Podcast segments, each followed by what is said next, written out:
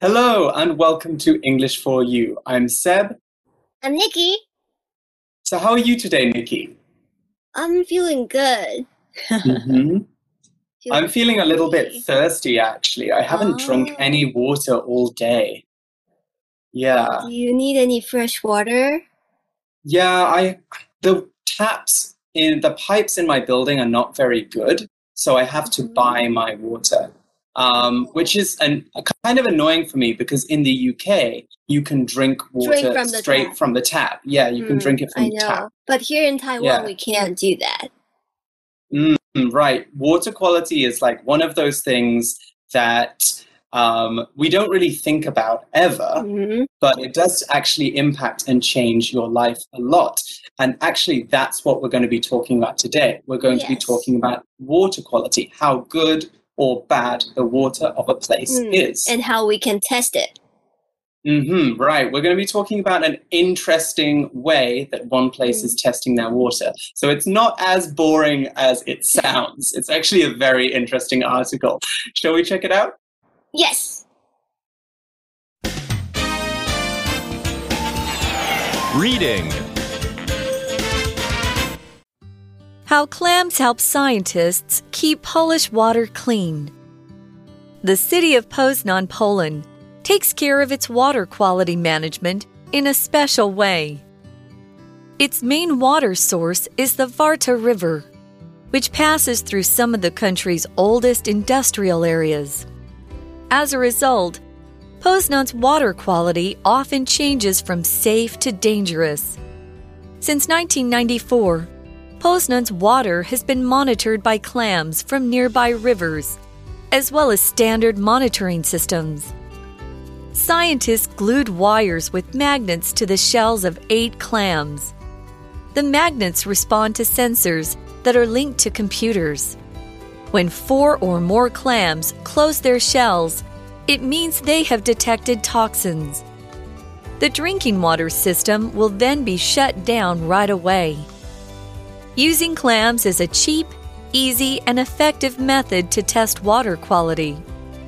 They're sensitive to pollution from things like heavy metals. Now, 50 different Polish water treatment systems use clams to detect toxins. In this way, they use nature's abilities as an early warning system against dangers that are created by humans. Okay, so our article begins The city of Poznan, Poland, takes care of its water quality management in a special way. Hmm. Okay, so I actually haven't heard of this city before, Poznan in Poland. Um, but I'm curious to know what it's doing with its water quality. As I said, water quality is how good or bad a water, um, the water of a place is. So if the water quality of a place is very good, the water in your tap might taste the same as if you buy really nice Evian bottled water. it will taste really, really nice. But if it's bad, then you could get a stomach ache. So that's what we're talking about the water quality of this town. 那今天的课文就是要介绍蛤蜊对于环境生态所带来的帮助。那课文一开头就告诉我们说，在波兰的一个城市波兹南这个地方，他们用一个非常特殊的方式来处理他们的水质管控。Take care of something or somebody 指的就是呃负责处理某件事情或者是某个人。那 management 是一个名词，那指的就是管理。hmm exactly. So we learn a little bit more about the problem behind the water quality in Poznan. The article says its main water source is the Warta River, which passes through some of the country's oldest industrial areas. Okay, so industrial uh, is a very important word for this article. Um, it's an adjective that means something is related to industry, so related to you know making things, mining, building, other similar uh, areas. So, an industrial area, an industrial place, is a place or an area of land that is developed to help one industry.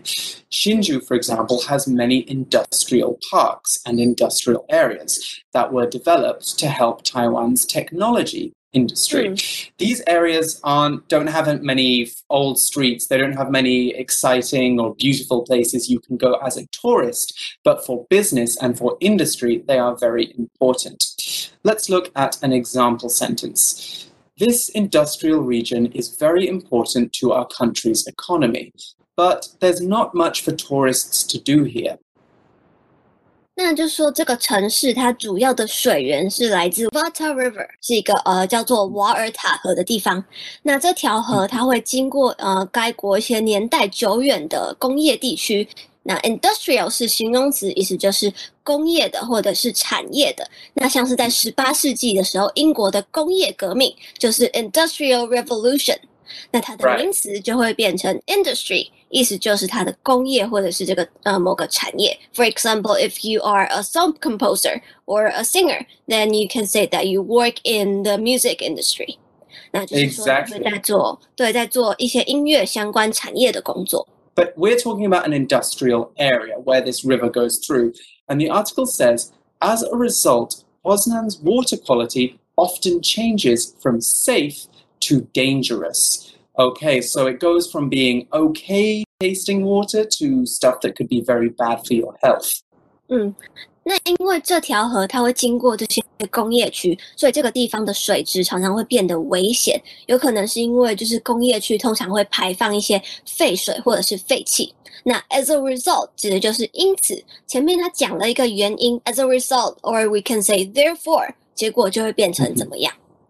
So the article continues Since 1994, Poznan's water has been monitored by clams from nearby rivers, as well as standard monitoring systems. Now, this is kind of quite interesting for me because Mm. I've heard that in New York City as well, they also use clams uh, to monitor the water quality. So we'll talk a little bit more about that. But what does this sentence mean, Nikki?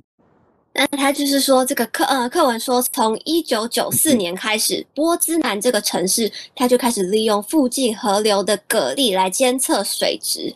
那 monitor 当动词的时候呢，指的是监测或者是监控。那通常是表示说，指的一呃有一经过一段的时间来观测或者是密切的注意。它当名词的时候，就会是我们知道的荧幕，for example TV TV monitor or computer monitor。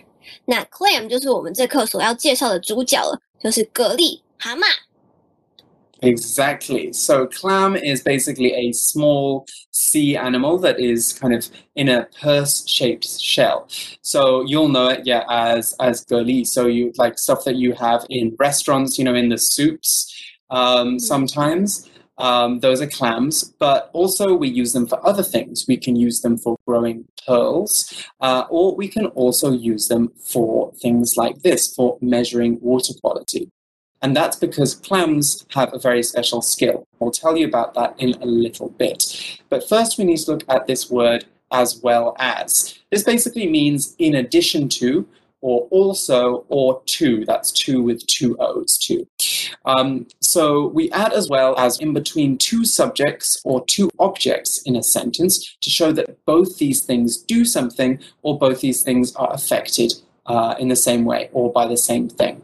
So, for example, uh, James as well as Becca had to stay behind after class for their bad behavior. Okay, so we're saying that both James and Becca were badly behaved, and so both of them had to stay behind after class. You Okay, get a so- you get a detention. Exactly, exactly. You get a detention and you get a detention.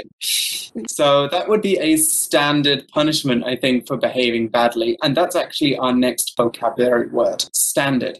So standard is an adjective. And when we describe something as standard, we mean that it is normal uh, or accepted uh, as uh, expected in a certain place or culture. As a standard education uh, in Taiwan, you would probably be going to high school, you know, going to junior high, going to high school. Those are standard things that you do in Taiwan as part of your education. They're things that you're expected to do. Standard can also be used as a noun as well. And when we're talking about standards, we're talking about uh, rules or expectations that people have in a certain place or culture. So, for example, we could talk about beauty standards. Beauty standards Mm. are things that we expect people to have if they are beautiful or attractive. So, like, for example, um, people often talk about having big eyes in Taiwan as being kind of part of a beauty standard, standard Mm, right? thin, Um, skinny. Yes, those are all parts of like traditional beauty standards uh, here in Taiwan. Let's look at an example sentence now. Uh, Gemma was paid the standard rate of $20 an hour for the teaching job. So we're basically saying she was paid the normal amount in wherever she was teaching. 那所以说，除了利用蛤蜊来监测水质之外，标准的监控作业系统也是有的。 那 as well as 就是以及也的意思。那 standard 呢，在这里是形容词，指的就是标准的或者是合乎规范的意思，就是说可能一般来说要监测水质啊，是会有一套系统的，可能全世界都是这样用，或者是全欧洲都是用这个系统。那 standard 当名词的时候呢，就会是标准或者是水准。可能你今天作业被老师退回来，就是因为 your work is not up to standard。Hmm right, right. That would be a problem. Okay, so moving on, the article says scientists glued wires with magnets to the shells of eight clams. Hmm. It's not very many. I thought that there might be more clams than that. Like Um, but- Yeah, I was thinking like lots and lots of clams, but they glued these magnets on. And what are magnets? Well, magnets are basically pieces of metal that have a special charge that helps them stick to st- certain things, normally other metals. Um, normally, we think of magnets, uh, when we think of magnets, we think of those red and white U shaped things that you see in cartoons, you know, that pull metal towards them.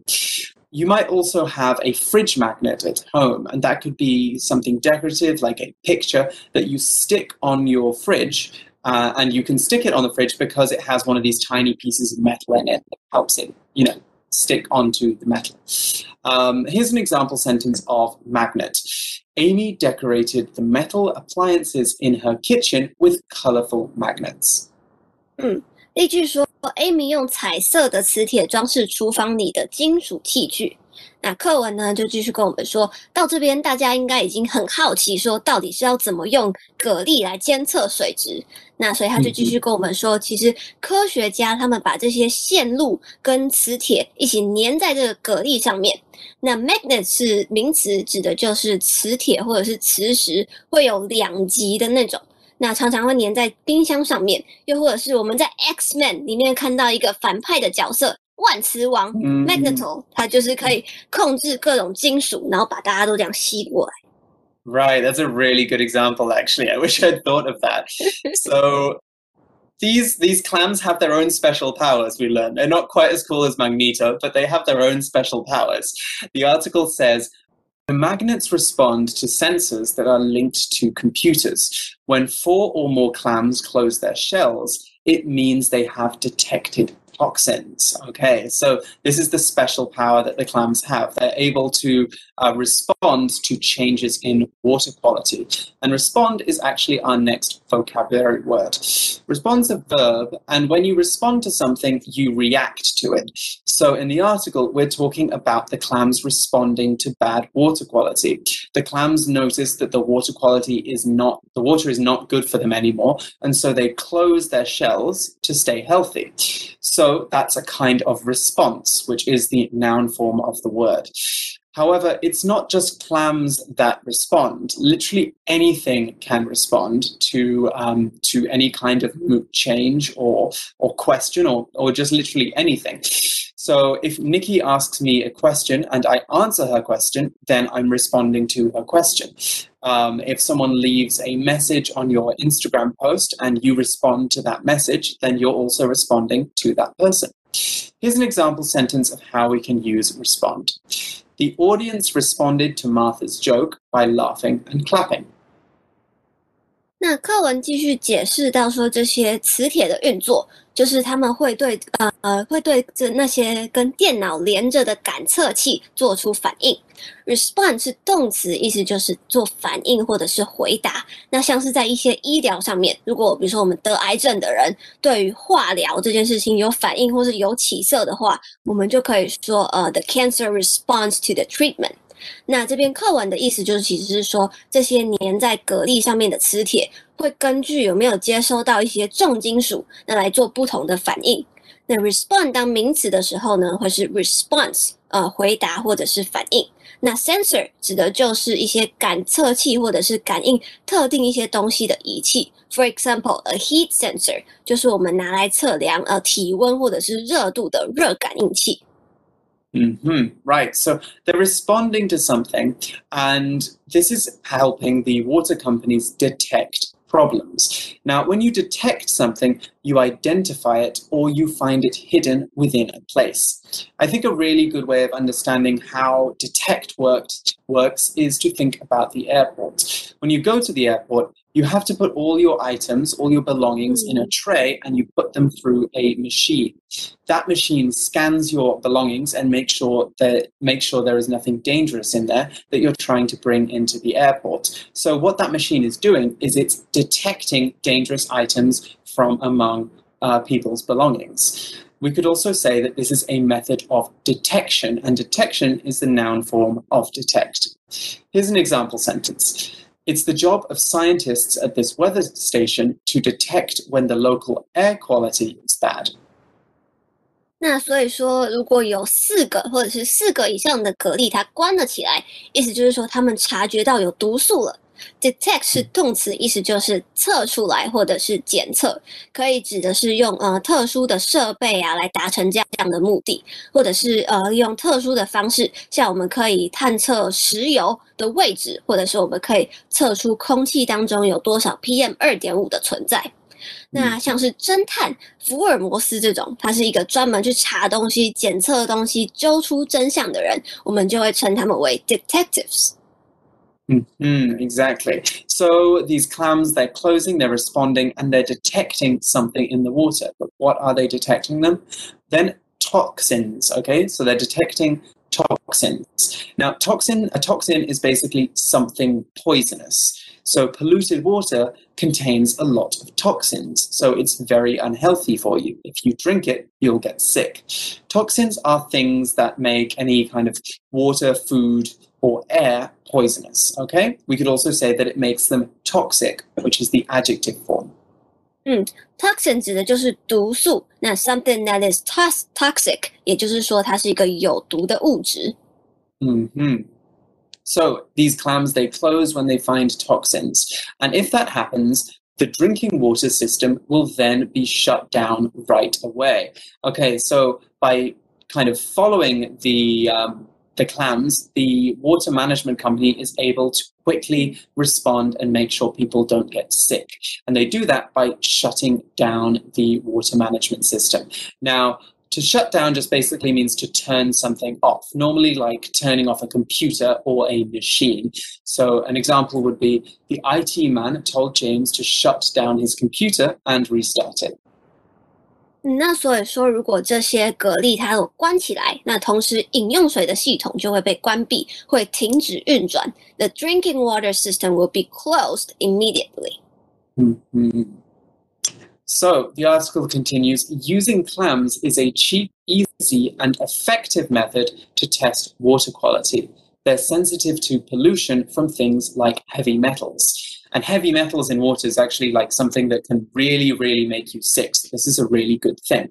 So they're an effective method. That basically means that they are a very useful way, very successful way of testing the water quality and understanding when there's lots of pollution. Pollution is a noun and it means uh, basically dirtiness or impurity in any kind of place, any kind of natural place, especially. Um, it's a very broad word. So we can talk about water pollution, which is you know what we've been talking about in this article, uh, or we can talk about air pollution when you know there's a lot of um, of nasty chemicals in the air, or dust, or or lead, or or smog uh, that could make you sick. Or we could talk about light pollution, which is when there's too much mm. uh, artificial light in a place and you can't see the stars at night. So, generally, pollution just means that humans have done a thing in a place that makes the environment there change, and normally in a very bad way. So, our example sentence for pollution is The air pollution in the city is so bad today that people with lung problems should stay at home. 那所以说，其实用蛤蜊来做这件事情是非常有效率而且很容易的事情。那他们对于像是一些重金属物质等等的污染是非常敏感的。Pollution 是名词，意思是污染或者是污染物，像是 air pollution 刚刚有提到的，或者是现在我们在讲的 water pollution 等等。那它的动词呢会是 pollute。For example, we can say that the factories in the industrial area polluted the water there. So the water is polluted. Right, right. That's a problem that a lot of cities are facing facing right now. Uh, and it seems that in Poland, a lot of cities are responding by following Poznan's example. The article says now 50 different Polish water treatment systems use clams to detect toxins. Okay, so it sounds like it's very successful. 那 treatment 在这边是名词，指的就是处理。那它的动词呢，就会是 treat。 Mm-hmm. The article concludes by saying, in this way, they use nature's abilities as an early warning system against dangers that are created by humans. Okay, so yeah, nature is is amazing in that it's very good at responding to mm-hmm. changes. And so, you know, using nature, we can be very aware of when, you know, our own activity is maybe causing uh, bad effects in our environment. So this is a really interesting article, I think. 嗯，那课文最后呢，就说在波兰，它其实已经有五十个地方都用这样的方式在监测水质。那他们利用大自然的力量呢，来达到这样的目的，来试图去弥补一些人为所造成的影响。嗯嗯。All right. Um, I think that's all the time that we have for this article. Let's move on now to our For You chat question. For You chat. Okay, so today's For You chat question for you, Seb, is which other sea animals can help humans and how do they do this? I feel like you have an answer for this. Mm, I do. I think actually maybe a year ago or two years ago here at English for You, we actually discussed this. Um, whales actually help humans a lot. And that's because uh, when whales are swimming through the ocean and mm-hmm. eating lots of different uh, animals and stuff, they absorb a huge amount of carbon dioxide. Whales can oh. consume, basically eat loads and loads of carbon dioxide um, throughout their lives, and it goes into their bodies. Uh, mm. basically, when a whale dies, because they're so big, they sink all the way to the bottom of the ocean, and the carbon dioxide stays trapped. Oh. trapped there for hundreds of years. So, so yeah, they do help us a lot. to deal with it. Mm. Mm-hmm, exactly. So it's a really good natural way of helping us stop global warming. But to do that, we have to be very aware of what kind of fish uh, we should be eating and how we can make sure our own lifestyle is not impacting whales, because obviously whales are an endangered species as well. Okay, so I think that we're done for this article. Um, I hope you guys learned something interesting about how nature can help us in the fight against pollution. Um, I'm going to be back very soon uh, with another exciting article. I don't know. Have you got more um, classes to teach this month, Nikki? No. Oh, I guess I guess we'll have to see you again next month then. All right. Okay. For English for you, I'm Seb. I'm Nikki. and we'll see you soon. Bye bye. Vocabulary Review Industrial. This part of the city is industrial, so it has many factories in it. Standard. This printer only uses standard A4 paper, not bigger or smaller sizes. Magnet. After Lisa dropped some metal pins on the floor, she used a magnet to pick them all up. Respond. The police responded to the 110 call by sending officers to the scene of the car accident. Detect. This machine detects smoke, so it helps to keep us safe if there's a fire Pollution. Fish are dying in this lake because of the pollution from garbage in the water. 智慧小补帖 monitor, clam, sensor, toxin.